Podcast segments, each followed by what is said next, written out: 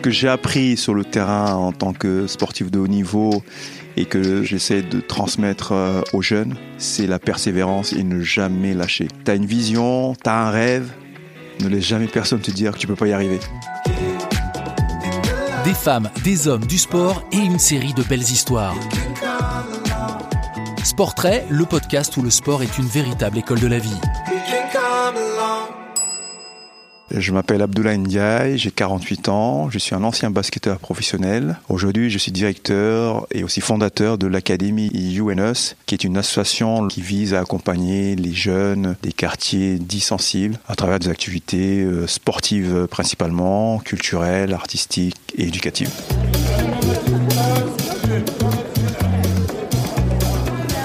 Je suis originaire du Sénégal, donc euh, j'ai grandi euh, une petite partie au Sénégal, entre 0 et 10 ans.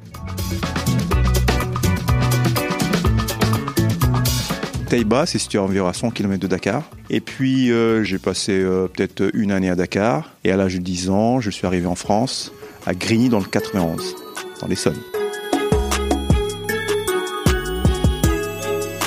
Alors le sport, ça a commencé au Sénégal, dans la rue, par le foot. Donc on joue au foot tous les jours. Et puis on arrivait en France, on arrivait en octobre à Grigny, et il faisait très très froid. Impossible de jouer au foot dans ce froid. Donc on s'est retrouvé dans les gymnases avec mon grand frère Bounandiaï, qui a commencé le basket en premier.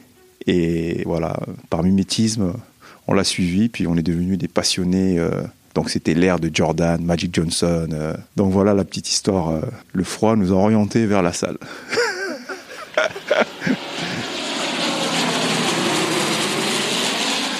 À l'âge de 17 ans, je suis parti faire un stage à Pittsburgh, un camp de basket qui a été révélateur, où là j'ai compris vraiment ce que c'était la compétition, ce que c'était euh, travailler dur. Et c'est à l'occasion de ce voyage-là que j'ai acheté le poster de Michael Jordan, grandeur nature.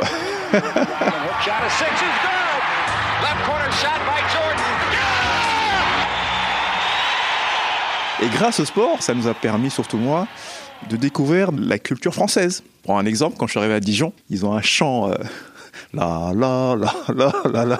Voilà, ils ont un chant euh, à Dijon à chaque victoire euh, à la JDA.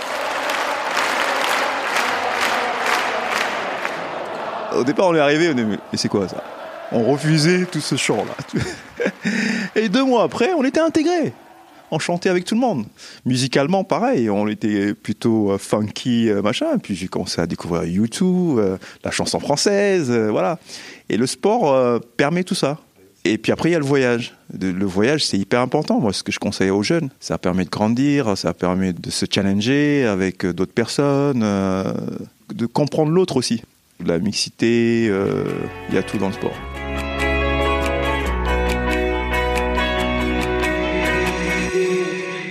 Moi, j'ai passé trois ans en Pro B, euh, comme la Division 2, on va dire, mais rien de rayonnant. J'avais 30 ans, un salaire pour le sport, on va dire, c'est un très petit salaire. Je venais d'avoir ma fille. Donc, c'est une décision qui s'est prise naturellement de retourner à l'école. Euh, j'ai eu mon diplôme d'entraîneur, euh, j'ai fait une formation en comptabilité, j'ai bossé dans un cabinet comptable à la suite.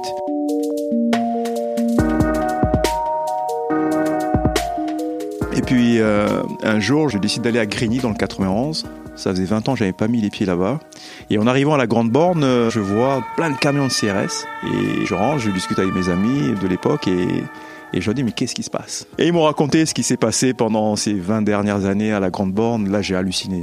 Là, j'ai halluciné, donc j'appelle mon frère Bouna, je lui dis, il faut qu'on fasse quelque chose, quoi, parce qu'il euh, y a beaucoup d'enfants qui finissent en prison, à Fleury-Mérogis à côté, beaucoup de familles monoparentales, des jeunes livrés à eux-mêmes, la drogue, etc., etc. Et puis, je reviens sur Bordeaux, parce que j'habite Bordeaux. Et là, j'assiste à une bagarre en bas de chez moi, un jeune qui a failli poignarder son collègue, ils avaient 12-13 ans. Donc je sépare, euh, et puis je, les sermonne un peu, quoi. J'ai t'as failli le tuer, tu te rends compte, hein, euh. Je me rends compte euh, que c'est les vacances, ils n'ont pas de repères, ils partent pas en vacances. Beaucoup de structures sportives sont fermées pendant les vacances. Donc moi, je leur fais un, deal. Je leur dis, écoutez, on va faire du sport tous les jours, mais une condition, avant le sport, on bosse une heure. C'est ce qu'il faisait mon grand frère avec nous.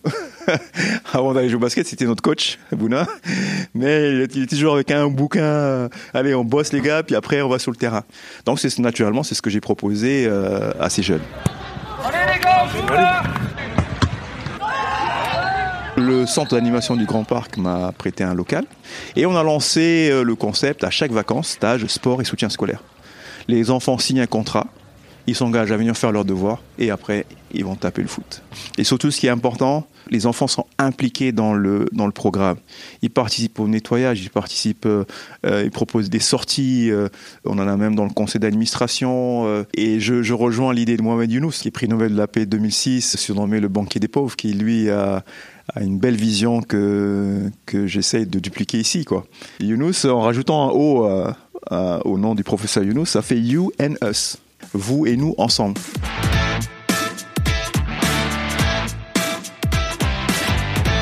Ce que j'aime bien, c'est le côté social et puis euh, accompagner les jeunes, euh, leur transmettre les valeurs, euh, tout en utilisant le sport. Le sport, c'est vraiment le vecteur qui nous réunit tous et qui mobilise les jeunes facilement. Le sport, c'est vraiment l'école de la vie, quoi au niveau personnel, au niveau collectif, au niveau euh, social, économique, euh, du mental, de la santé, euh, de la transmission des valeurs. On trouve tout dans le sport. Et je pense que le sport devrait prendre une place plus importante dans notre modèle de société aujourd'hui, surtout au niveau de l'école. L'Allemagne, les États-Unis ont, montré que voilà, c'est un système qui, fédère, qui est un système qui, qui donne envie aux enfants d'aller à l'école.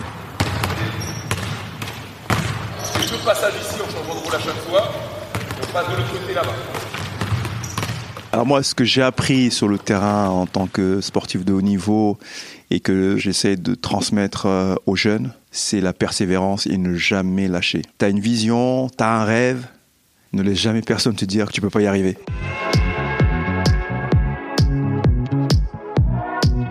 Ils ont un rêve, hein, ils aimeraient devenir sportifs de haut niveau. Faut pas leur euh, gâcher ce rêve-là. Il faut leur dire euh, pourquoi pas toi? Ça, c'est le slogan qu'utilise mon frère Why Not Me. Mais il faut pas négliger les études, la connaissance et transmettre à ces jeunes le goût de, l'effort, de, la curiosité. Euh, voilà. Donc ça, je leur dis. Il y a des gamins ici, ils me disent ouais, moi, j'aime pas l'école.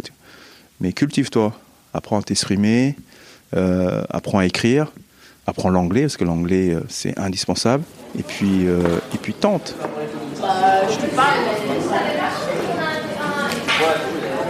On a pas mal d'exemples de jeunes que l'on a suivis et, on peut dire on a un retour euh, d'une finalité positive. Je prends l'exemple euh, de Youssoufa. Hein. Youssoufa, un jeune du quartier, jeune bachelier, mais ne trouvait pas sa voie. Hein.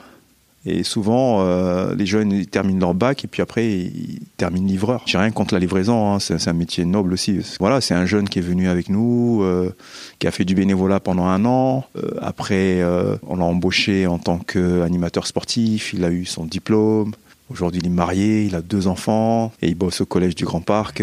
on va dire, c'est des retours positifs. Hein.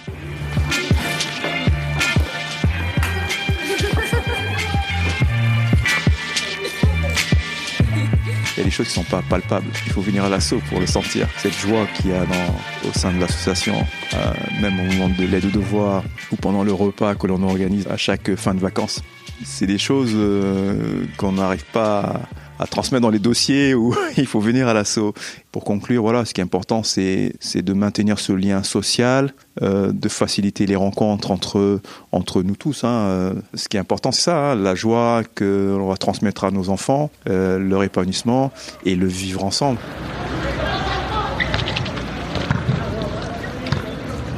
En fait, il y a plein de choses que je pourrais transmettre. Voilà, ne jamais lâcher, garder espoir, croire en ton rêve et foncer, foncer, foncer, foncer. Ça, c'est un point commun avec le sport. Moi, j'ai toujours cru, euh, même si à l'époque, je me rappelle, il y en a qui m'ont dit, ouais, tu seras jamais pro parce que j'étais, un peu frêle. Mais mon frère m'a toujours dit, ouais, tu peux y arriver. Tu peux y arriver. Tu fais 1000 shoots par jour. Tu vas à la salle une heure plus tôt que tout le monde. Tu vas à la musculation. Tu fais de l'athlé. Tu répètes, tu répètes, tu répètes. Tu vas y arriver, quoi. Et c'est pareil dans tous les domaines. C'est prendre le temps, comprendre les choses, après les répéter, s'entourer. Voilà, ça, c'est des choses qu'on apprend dans le sport.